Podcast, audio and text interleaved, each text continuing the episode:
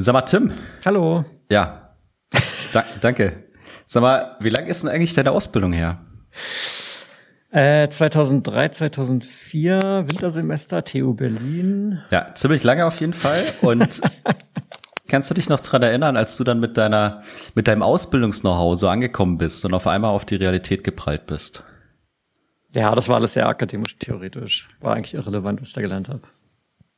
Also hast du eigentlich weniger Erinnerung daran. Okay, gut. Finde ich super, weil äh, genau deswegen haben wir uns nochmal jemanden eingeladen, der sich daran noch erinnern kann und mit uns mal ein bisschen drüber redet, wie man Ausbildungs-Know-how oder theoretisches Know-how vielleicht auch in die Praxis überträgt und eben dann nicht für die Katz ist, so wie bei Tim, sondern mal später auch was davon hat.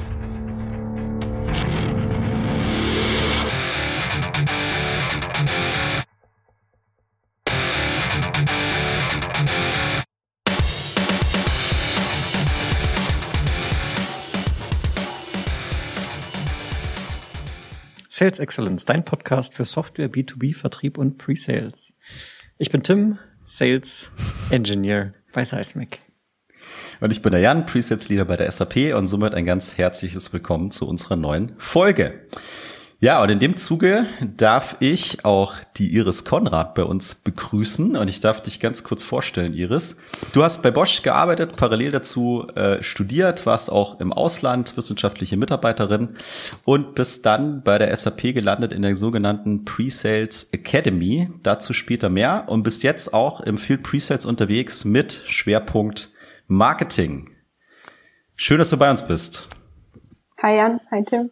Vielen Dank für Hallo. die freundliche Begrüßung. Ja, also es ist nur am Anfang so. Es wird dann, jetzt wird's dann richtig, jetzt wird's richtig böse. Jetzt wird, jetzt, jetzt wird's richtig böse. Ja, und wir hatten sehr schöne Vorbereitungsgespräche und mussten auch, ähm, ich glaube wegen mir, das ganze Ding hier öfters verschieben. Aber es wird, äh, wird auf jeden Fall mega. So, im Gegensatz zu Tims grauen Zellen funktionieren deine ja noch. Und äh, vielleicht kannst du deswegen mal ganz kurz mit uns teilen, diese, diese Ausbildung im Corporate, auch dieses Academy-Thema, was du da für dich so mitgenommen hast und was vor allem auch so deine Highlights waren zu dieser Art der, der Ausbildung oder des, des, des Aneignens von neuem Wissen. Sehr gerne. Ähm, allerdings muss ich da, denke ich mal, kurz ein kleines bisschen ausholen, vielleicht ganz kurz euch auch abholen, was äh, Pre-Sales Academy überhaupt bedeutet. Denn im Gegensatz zu dem Unterschied zu Jans Hintergrund, in der Uni ist es eben kein Studiengang, den wir studieren können. Ich glaube, in einer anderen Folge sagt ihr auch mal ganz explizit, dass es ein bisschen schade ist, dass es für Pre-Sales eben keinen, keinen akademischen Hintergrund gibt. Äh, nichtsdestotrotz glaube ich, dass diese Pre-Sales Academy dem wahrscheinlich ganz schön nahe kommt, was dann eben der akademische Hintergrund wäre für den Pre-Sales.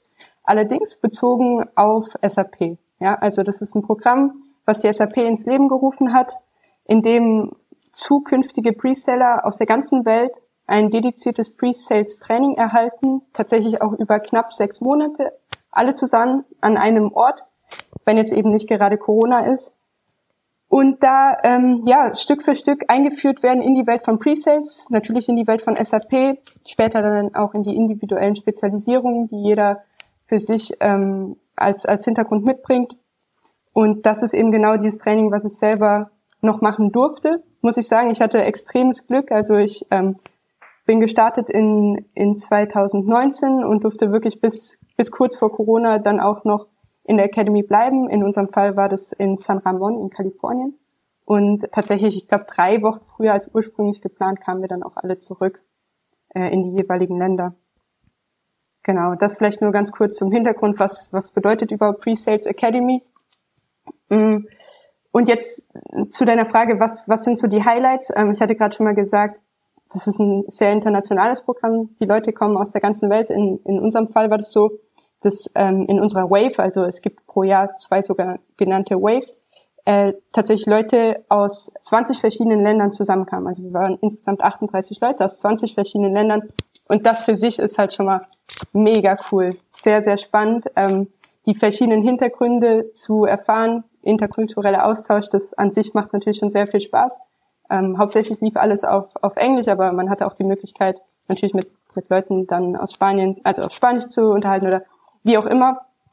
Mm, das, das hat mir sehr, sehr gut gefallen. Darüber hinaus muss ich dazu sagen, dass ähm, das mein erster Job bei der SAP auch war. Das heißt, nicht nur jetzt diese Academy an sich war für mich neu, sondern auch ähm, der Hintergrund bei der SAP, ähm, die erste, der erste Berührungspunkt tatsächlich mit einer mit einer Cloud-Firma auch. Das heißt, äh, für mich war besonders wertvoll, dass wir in der Academy die Möglichkeit hatten, auch diesen ganzen SAP-Kontext wirklich von der Pike auf zu lernen.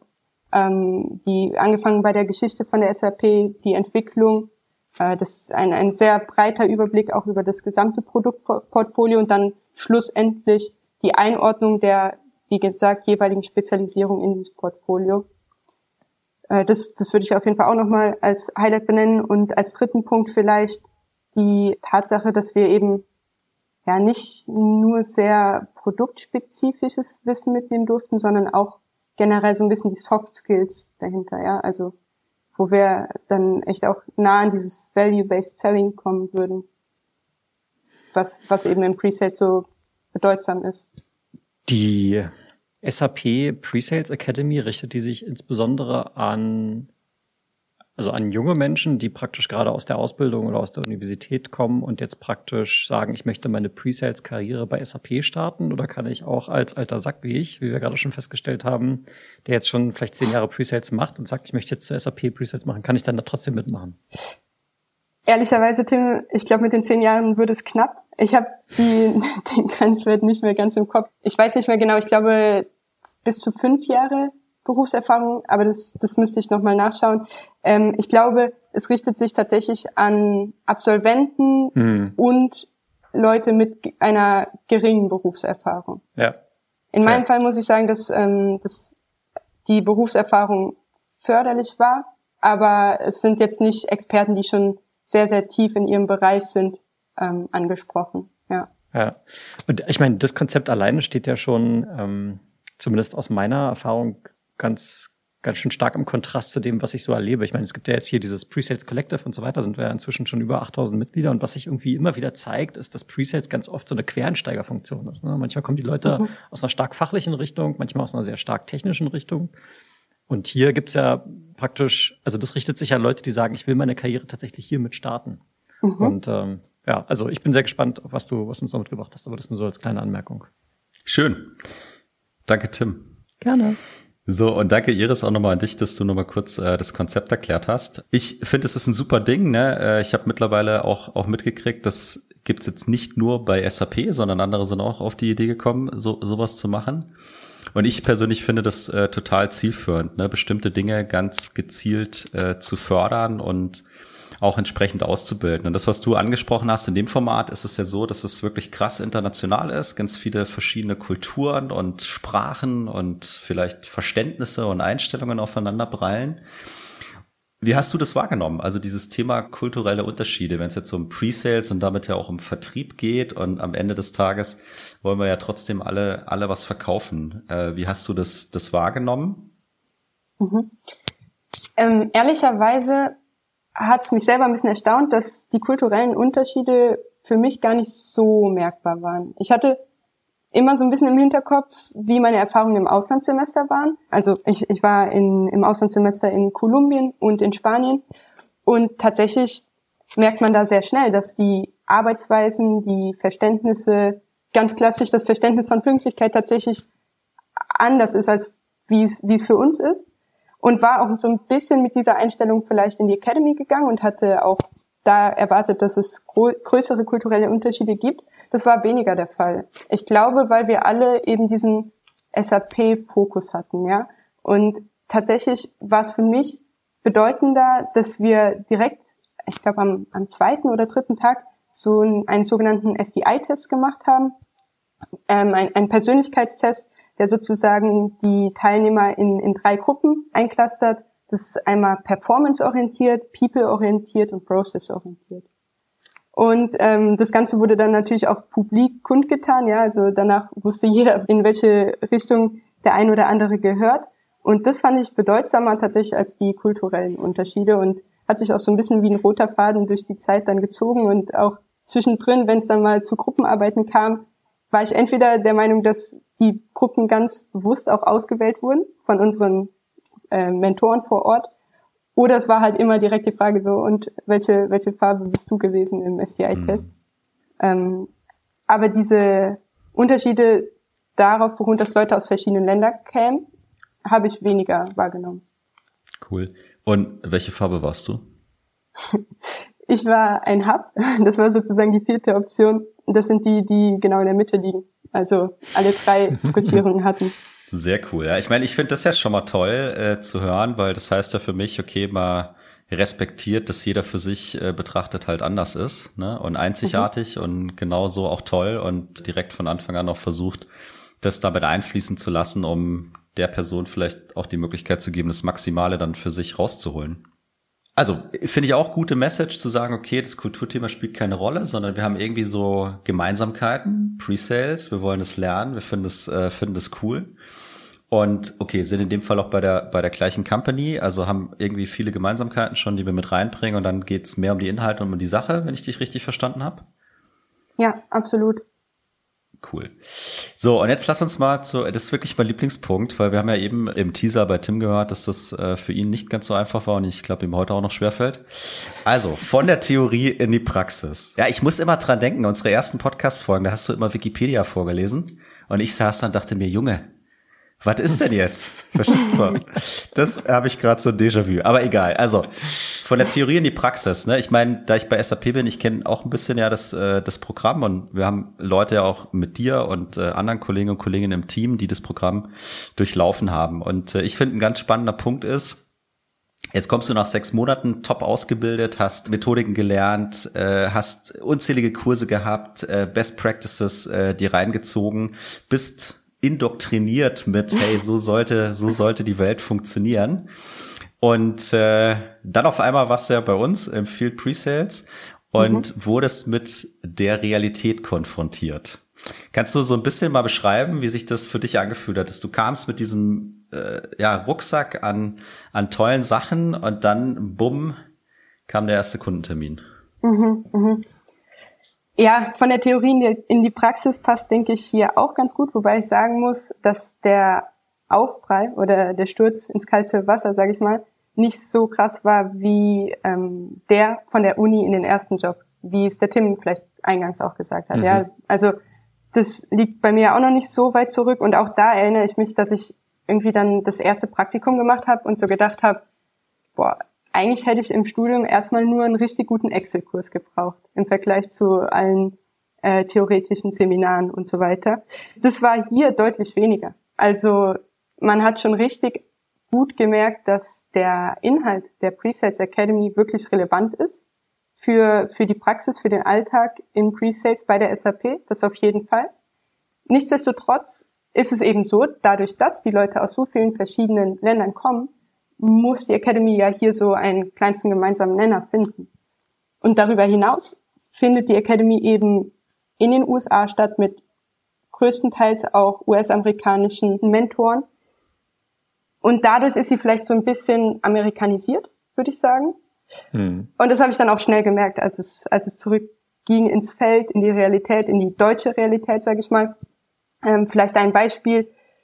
Äh, wir hatten in der Academy regelmäßig Präsentationen, fiktive Kundencases, die wir durchgegangen sind. Und da war es nicht unüblich, dass sich einige dann tatsächlich für diese Präsentation zum Beispiel verkleidet haben. Ja, wenn es irgendwie äh, der, der fiktive Kunde, das war eine Bäckerei, dann muss man sich als, als Bäcker verkleiden. Also musste man nicht, aber haben halt manche gemacht so. Ähm, das ist natürlich jetzt, ich sag mal, im deutschen Markt sehr wahrscheinlich sehr, sehr übertrieben. Ja, das würde man hier nicht so machen. Also man muss das schon differenzieren. Nichtsdestotrotz, ja, wie gesagt, denke ich, dass die Inhalte wirklich sehr relevant sind. Gleichwohl habe ich auch gemerkt, dass auch viele dieser methodischen Ansätze, die wir in der Academy gelernt haben, teilweise so noch nicht gelebt werden in, in den meisten Zusammensetzungen in Deutschland bei uns hier im Team. Ja. Das heißt, die Dinge, die du gelernt hast und die du auch gut gefunden hast, wo du gesagt hast, hey, mit denen kann man so einen Deal vielleicht super strukturieren oder kommt sehr gut auf den Value, kann dem Kunden das transparent machen, mhm. die konntest du, ich sag mal, nicht in jedem Fall 100 Prozent dann direkt in die Umsetzung bringen. Wenn ich vielleicht noch eine Sache ein, einwerfen darf, um das noch vielleicht ein bisschen, noch ein bisschen breiter zu machen. Ich meine, das ist jetzt die konkrete Problemstellung, die du praktisch hattest. SAP Academy, ich komme jetzt zurück in die Praxis und ich behaupte mal, dass das ein Symptom ist, was du im Prinzip von jeder Art von Training hast. Ne? Du hast mal mhm. diese Trainingsprogramme, die sind vielleicht auch manchmal nur ein paar Tage, mal eine Woche und so weiter. In deinem Fall jetzt ein halbes Jahr, was ja sehr intensiv und toll ist. Und dann kommst du zurück und äh, denkst dir, okay, also alle, die, mit denen ich jetzt zusammenarbeite, die haben das ja optimalerweise irgendwie auch schon so gemacht und verstanden. Mhm, mhm, und jetzt komme ich da an mit den Ideen und hoffe natürlich, dass ich irgendwie auf, ja, auf Bestätigung treffe, dass die das auch alle so machen wollen. Ne? Mhm. Also, wenn ich die Frage von Jan noch ein bisschen anreichern darf, würde mich ja immer interessieren, wie kann man es schaffen, Kollegen trotzdem mitzunehmen und vielleicht von diesen guten Methoden, von denen man ja selber überzeugt ist, auch zu überzeugen, damit man dann gemeinsam ähm, an einem Strang zieht? Es sind zwei Fragen, Tim. Killt hier meine ganze Struktur. Aber du kannst auch direkt mit der zweiten anfangen, weil es natürlich die logische Konsequenz, wenn du gesagt hättest, ja, war nicht so einfach. Also, what, what can you do? Ja? Ich versuche mal, alle eure Fragen in, in einem Abwasch zu beantworten und ihr werft einfach noch was ein, wenn ich was vergesse, okay? Ähm, also ich glaube, Tim, du hast was Wichtiges gesagt. Man ist von dem überzeugt, was man gelernt hat. Und das ist, hm. das war bei mir definitiv der Fall. In Jan war das problematisch. Eigentlich weniger problematisch, als ich gedacht hatte. Also ich habe schon das Gefühl gehabt, dass die Leute, die Kollegen sehr, sehr offen waren, den, den Inhalten gegenüber, sehr neugierig auch. Nichtsdestotrotz ähm, muss man natürlich immer wieder neu die Inhalte auch präsentieren, die Methoden präsentieren. Ich gebe mal ein konkretes Beispiel. Ähm, Tell Show Tell, das wird hier ein, ein Begriff sein und das ist auch vielen Kollegen bei der SAP natürlich ein Begriff. Nichtsdestotrotz ist es eine Methode, die nicht immer genutzt wird in Kundentermin. Mm, ich bin von der Academy gekommen, wir haben das da wirklich eingebläut bekommen, sage ich mal, wirklich in, in jedem Training ähm, aktiv auch genutzt und geübt und ich bin davon überzeugt, dass es unsere Kundentermine besser macht. Das heißt, für mich bedeutet das, wenn ich jetzt in die Vorbereitung auf einen Kundentermin gehe, möchte ich die Kollegen davon überzeugen. Und hier ist natürlich ein kleines bisschen das Problem, dass dann für einen Kundentermin die Konstellation, die Zusammensetzung des, ähm, des jeweiligen Teams, ja bestehend aus Sales, Pre-Sales und vielleicht noch anderen Abteilungen, immer wieder wechselt. Das heißt, ich muss dann eben so ein bisschen auch diese Methoden pitchen eingangs, ja, in den ersten mhm. äh, internen Alignment Calls und äh, versuchen zu erklären, warum das sinnvoll ist, warum das unseren Kundentermin erfolgreicher machen kann. Und ähm, das ist genau das, was ich halt auch versuche. Mm, und mir hat mal ein, ein Kollege gesagt, der auch bei der Academy war, das fand ich ganz gut, dass man mit so einer Energie, einem ziemlich hohen Level an Energie eben aus der Academy kommt und versuchen soll, dieses Level so lange wie möglich, so weit wie möglich oben zu halten, weil es am Ende vom Tag eben wirklich diese Best Practices sind, die wir lernen. Ja, das ist so der Goldstandard, den es dann zu übersetzen gilt. Waren das alle Fragen? Ja, auf jeden Fall. Also ich finde das auch gut zu sagen, diese Energie mitzunehmen, aber ich höre schon raus, dass, sag ich mal, das, was du vielleicht gelernt hast, jetzt nicht jedem unbedingt präsent ist. Oder ich meine, jeder hat natürlich seinen eigenen Stil, wie er jetzt äh, zum Beispiel Values vermitteln will und so weiter. Und äh, Telsch Hotel kennt vielleicht auch nicht jeder. Das heißt, dieses sozusagen die Fahne intern hochzuhalten und immer wieder zu erklären, wieso, weshalb, warum das sinnvoll sein könnte, wäre auch so eine Empfehlung von dir. Ne? Also ich jetzt auch unabhängig von SAP Academy. Das, was Tim gerade gesagt hat, du lernst irgendwas in einem Training, du denkst für dich, hey, das ist gut, äh, das hilft mir weiter, macht mein Leben besser und dann muss ich vielleicht auch davon erzählen, damit andere auch sich überlegen können, ob das für sie vielleicht eine coole Geschichte wäre. Ja, absolut. Ich meine, natürlich ist es einfacher, sich dann den gegebenen Bedingungen anzupassen und irgendwie angenehmer, aber darum geht's ja nicht. Ich glaube, das ist genau der Grund, warum es diese Academy gibt, dass wir diesen, diese Best Practices mitnehmen dürfen. Das sind ja nicht nur, nur Methoden, es sind auch zahlreiche Tools, es sind so viele Dinge, die wir gelernt haben, dass wir das mitnehmen in unsere jeweiligen Market Units und eben über diese Energie auch vermitteln und dass manche Kollegen manche Tools nicht kennen oder vielleicht andere Arbeitsweisen haben, finde ich auch gar nicht schlimm. Es, es lebt ja im Grunde genommen auch davon, dass ähm, neue Kollegen mit ins Team kommen, neue innovative äh, Practices mit einbringen, aber auf der auf der anderen Seite auch profitieren von der Erfahrung und dem dem Wissen, was die Kollegen eben haben, die schon länger im Team sind. Und idealerweise, denke ich, ist es einfach ein Austausch auf Augenhöhe, wo alle voneinander profitieren und wo wir am Ende vom Tag einfach einen, einen guten Kundentermin abliefern. Jetzt hast du ähm, Tools erwähnt. Hast du mal ein konkretes Beispiel von so einem, also ich nehme jetzt mal an Tools, ein Softwarewerkzeug, was du als Preseller vielleicht so im Alltag so benutzt? Hast du ein Beispiel, wo du sagst, das ist eigentlich ein richtig cooles Teil und nicht genug Leute kennen das, weil es so gut funktioniert? Ja, mir fällt eins ein, ich, ich nenne mal ein SAP externes Tool sozusagen, mhm. ähm, damit auch nicht SAPler es nutzen könnten. Craft.co heißt es. Ähm, das ist ein, ein, Tool, wo wir eigentlich für den Market Research einsteigen können, beziehungsweise Account Research. Ähm, also es ist eine Datenbasis, die äh, KI gestützt ist und quasi das Web durchforstet ähm, in Bezug auf einen bestimmten Account. Dann Financials, ähm, KPIs zu den Mitarbeitern, zu was bewegt den Kunden oder den potenziellen Kunden den Account im Moment und so weiter. Und das Ganze ganz, ganz cool zusammenfasst auf im Grunde genommen auf einer Seite, also ein guter Einstieg ist, um sich ein besseres Bild zu machen von dem Account und was den Account gerade so beschäftigt. Ja, mega gut. Kannte ich jetzt auch noch nicht. Ähm, klingt wie so ein gutes Recherchetool, wenn ich anfange, meine Discovery-Hausaufgaben zu machen irgendwie, ne? Ja, genau. Aber das, also das ist jetzt halt nur ein Beispiel. Es ist tatsächlich so, dass auch heute noch, wenn ich in die Vorbereitung an einen Kundentermin gehe, ich regelmäßig davon profitiere. Von häufig sind es ja so einfache Sachen, die irgendwie das Leben leichter machen, die das Leben vielleicht effizienter machen, mm, wo es einfach cool ist, diese Tools zu kennen, genauso wie gewisse Methoden. Und ähm, ich denke, dass das einfach schon sehr, sehr viel ausmacht, ähm, wenn wir das mitnehmen und, und teilen können. Ja. Hat es irgendwelche äh, Sachen gegeben, wo du gesagt hast, hey, die waren eigentlich super, so in der Academy oder während der Ausbildung, wo du wo es aber gar nicht funktioniert hat, die irgendwie in den All Alltag zu integrieren oder auch die Kollegen und Kolleginnen da mitzunehmen? Jein. Mm, wir haben die fiktiven Kundenpräsentationen in der Academy immer nach dem sogenannten Presentation Framework umgesetzt. Das ist eine Struktur, eine relativ fest vorgegebene Struktur, wie man so einen Kundentermin umsetzt. Und ich muss dazu sagen, dass wir größtenteils in der Pre-Sales Academy halt wirklich nur Pre-Sales waren.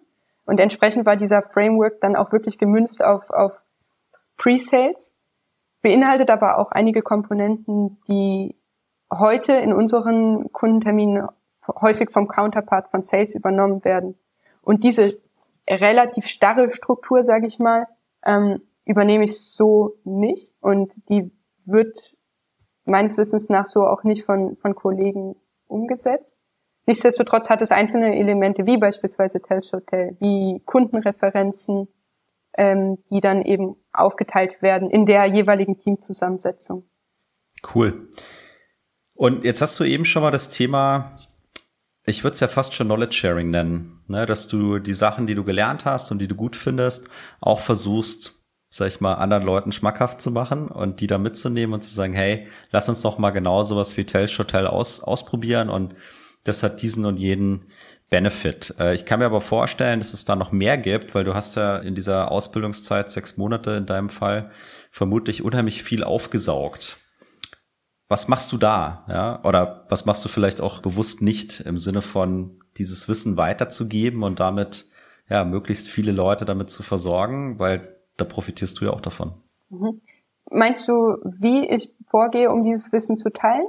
Oder ganz konkret in Bezug auf die Methoden? Nee, wie du vorgehst, um das Knowledge äh, quasi zu teilen.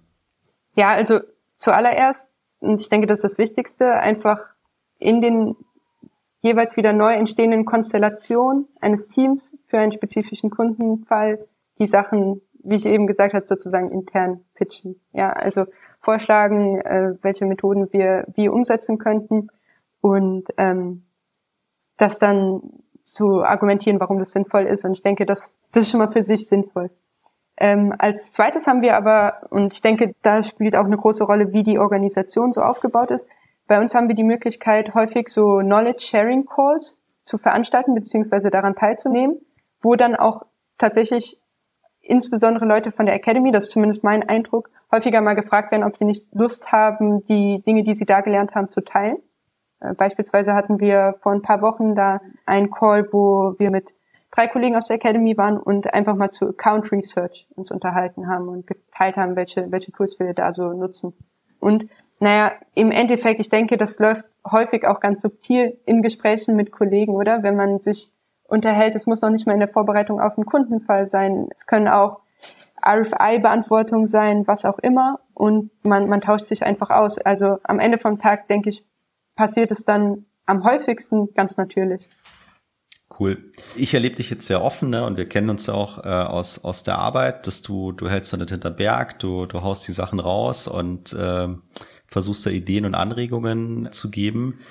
Gab es irgendwelche Herausforderungen, die die du jetzt festgestellt hast? Ja, also quasi kommst neu rein, du hast dafür noch gesagt, hey, da sind viele extrem erfahrene Kollegen. Kolleginnen dabei, die machen das vielleicht schon 10, 15, 20 Jahre und jetzt kommst du mit diesem Best Practice Wissen von, von der Academy und sagst, hier sind TST Loops. Mm, glücklicherweise muss ich sagen, oder kann ich sagen, es gab keine, keine mega krasse Herausforderung. Also, wie ich eingangs schon gesagt habe, mein Gefühl ist, dass die Kollegen sehr offen und sehr neugierig sind. Nichtsdestotrotz, glaube ich, muss man auch versuchen, einen guten Weg zu finden, das sozusagen zu promoten. Und ähm, nichtsdestotrotz muss man sagen, dass, dass ich finde, dass wir einen, einen guten Weg finden sollen, um das zu promoten und dass da einfach eine gute zwischenmenschliche Form finden, die jeweils passende Methode für den jeweils passenden Case zu finden. Ja, also es ist, denke ich, ratsamer, da ein bisschen mehr so humble zu sein und vielleicht erstmal auch zu hören, was, was so die Erfahrung ist von dem Kollegen, wie er in der Regel da vorgehen würde und zu versuchen, das Ganze eben immer auf der Augenhöhe zu besprechen. Und ich denke, solange man nicht reinkommt und sagt, hey, ich komme jetzt übrigens gerade von der Academy, da war ich sechs Monate, da habe ich das und das gelernt und das ist mega cool und warum machen wir das jetzt nicht so, sondern versucht äh, mit Sinn und Verstand zu verstehen, warum der andere das so macht, das zu evaluieren, gemeinsam zu evaluieren und dann gegebenenfalls an der passenden Stelle Verbesserungsvorschläge mitgibt, dann, dann soll es da kein Problem geben. Ja, das, das ist äh, ein extrem spannendes Thema. Also ich glaube, ich kann von mir persönlich behaupten, ich bin ganz schön der Besserwisser manchmal. Und du hast es gerade so schön formuliert, man muss die richtige Form finden. Oder Jan hat oft gesagt, der Ton macht die Musik. Ähm, ich glaube, das richtige Wort hast du auch schon genannt, sei Dem Demut ist an dem Fall angebracht. Ne? Also ich glaube, also was, was ich für mich so ein bisschen entdeckt habe, ist, dass so Führen durch Fragestellungen scheint irgendwie ganz gut zu funktionieren. Ne? Also ohne zu sagen, hey, lass mal das jetzt so und so machen, sondern dass man das irgendwie als Frage verpackt, weil, wie du dann richtig sagst, dann ist es halt immer noch so an Augen, auf Augenhöhe und eben nicht, schau mal hier, was ich weiß und was du nicht weißt oder so. Mhm. Aber das ist natürlich ein extrem wichtiger Punkt der Kollaboration in, in, in jeder Form der Organisation, dass man sich da irgendwie demütig halten sollte. Aber trotzdem natürlich ähm, auch Inspiration verursachen möchte. Und das ist so dieser schmale Grat, auf dem man sich da bewegt. Ja, ich meine, das lässt sich doch auch wunderbar auf andere äh, Sachen übertragen. Ich hatte vor kurzem auch so einen Call, wo es im weitesten Sinne wieder um Engagement zwischen Sales und Presales ging. Und also waren nur Preseller in dem Call. Und dann gesagt haben, ja, weißt du, die Seller, die machen hier so komisches Zeug und dann haben die nie Zeit und und ich habe dann auch gesagt, naja, also frag den doch einfach mal, was er da macht die ganze Zeit. Also zeig mal wirklich ein bisschen Interesse, versuch mal ein Verständnis zu entwickeln, was das eigentlich bedeutet, im Vertrieb zu sein. Mhm. Also uns bewegt vielleicht sehr viel Discovery äh, bis Demo, ja. Der muss Verträge machen, der muss Preise verhandeln, der muss Angebote schreiben, ba, ba, ba, ba, ba. Also der hat wahrscheinlich auch äh, sehr, sehr viel zu tun. Und da mal ein gegenseitiges Verständnis äh, zu schaffen und einfach mal interessiert nachzufragen, wie Iris das auch gesagt hat, glaube ich, das öffnet schon Türen. Ne? Und dann kann man ja auch mal sein, seine Ideen damit dazugeben. Und äh, fand ich auch gut, Iris, was du gesagt hast. Das soll einfach auf Augenhöhe ablaufen. Ne? Da geht es jetzt gar nicht drum zu sagen, öh, ich weiß das alles besser als du. Ne? Weil das Gleiche beansprucht der für sich vielleicht auch, weil der sagt, äh, Entschuldigung, ich mache das hier schon seit 20 Jahren, wer bist du eigentlich?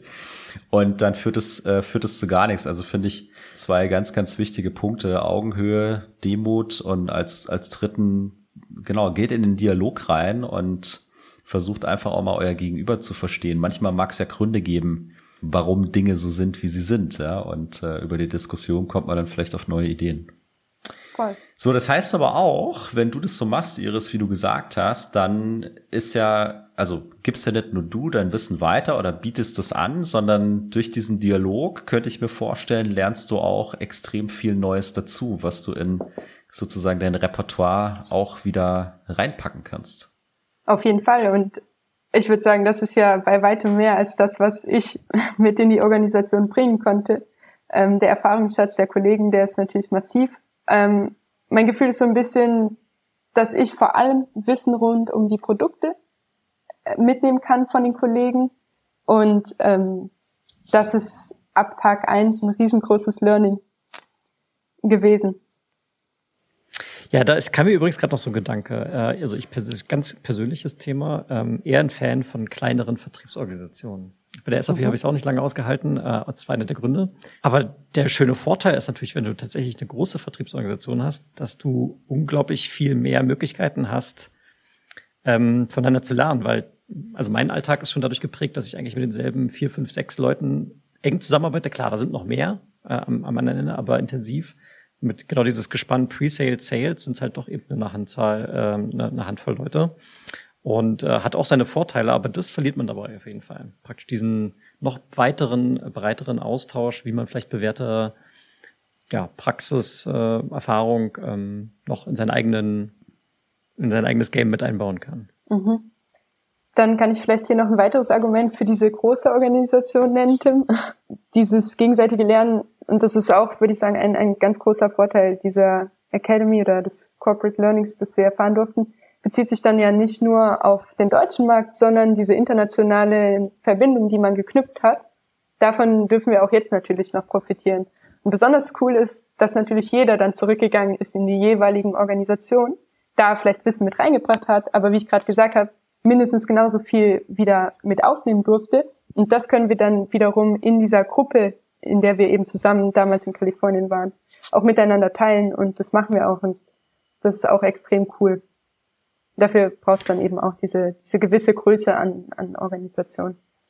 Absolut. Ja, das, das ist natürlich ein toller Netzwerkereffekt, der da entsteht. Und ich glaube, diese gemeinsame Zeit, und wenn es Anführungszeichen noch nur sechs Monate waren, aber dadurch, dass ihr da alle praktisch ähm, woanders wart als sonst, ist es natürlich eine sehr prägende Zeit, weil es ja auch sehr emotional ist und wahrscheinlich viele Erinnerungen damit verbunden sind. Und diese Menschen, die du Fall. da kennengelernt hast, sind wahrscheinlich äh, Friends for Life. Ja. ja, auf jeden Fall. Ja, und vielleicht, äh, was du gesagt hast, für kleine Organisationen gilt dieser Sharing is Caring Gedanke dann vielleicht noch viel stärker, ne, als jetzt in einer großen Organisation, weil das finde ich schon, also ich sehe das immer mehr, jetzt auch in der Generation, die zumindest mal nach uns beiden kommt, lieber Tim, ne? dass dieses Teilen und auch teilhaben lassen, wo Leute irgendwo in einem Prozess sind und da äh, Wissen ansammeln und dadurch, dass sie bereit sind, das zu teilen, die Leute auf diese Reise, wo sie gerade ihr Startup zum Beispiel gründen, mitnehmen, äh, entsteht ja auch Netzwerk, weil die sagen, ah, der gibt mir was. Ja, wenn der dann irgendwann mal eine Frage hat, bin ich auch bereit, was zurückzugeben. Und ich glaube, wenn du so eine Kultur etablieren kannst, egal ob jetzt im Kleinen oder im Großen, das ist unglaublich wertvoll, weil wie war der Spruch, wenn der Daimler wüsste, was der Daimler alles weiß, ne? Dann hätten die vielleicht das erste Elektroauto gebaut, wer weiß schon. So. Ja, also den Gedanken finde ich unheimlich wichtig und ähm, da finde ich, kannst du auch jeden Tag dran arbeiten, im Kleinen wie im Großen, dass man einfach versucht, diese Kultur und diese Struktur mit aufzubauen, dass das einfach was Tolles ist, sein Wissen und seine Erfahrungen zu teilen, Leute dran teilhaben zu lassen und es kommt, also aus meiner Erfahrung zumindest unheimlich viel zurück. Also ich profitiere da tagtäglich eigentlich davon. Ja, dann würde ich hier auch einfach einen Punkt machen. Ähm, Iris, es hat mich unglaublich gefreut, dass wir das endlich hingekriegt haben und du uns ein bisschen von deiner persönlichen Geschichte erzählt hast und äh, ja, uns auch teilhaben hast lassen, wie du das gemacht hast, von der Theorie in die Praxis und dieses Thema Knowledge und eigentlich kontinuierliches Lernen so zelebrierst. Vielen, vielen Dank. Ja, super gerne. Vielen Dank, dass ihr mich eingeladen habt. Ja, da, gar keine Frage. Vielen Dank auch Tim. Warst ein toller Sidekick. Können wir öfter machen. Danke, Jan. Ja, der kam von Herzen natürlich. Und In diesem Sinne, äh, wir würden uns unheimlich freuen, wenn ihr uns auf unserer LinkedIn-Seite folgen würdet oder uns auch gerne eine tolle Bewertung bei Apple Podcast hinterlasst. In diesem Sinne, macht's gut, bis zum nächsten Mal.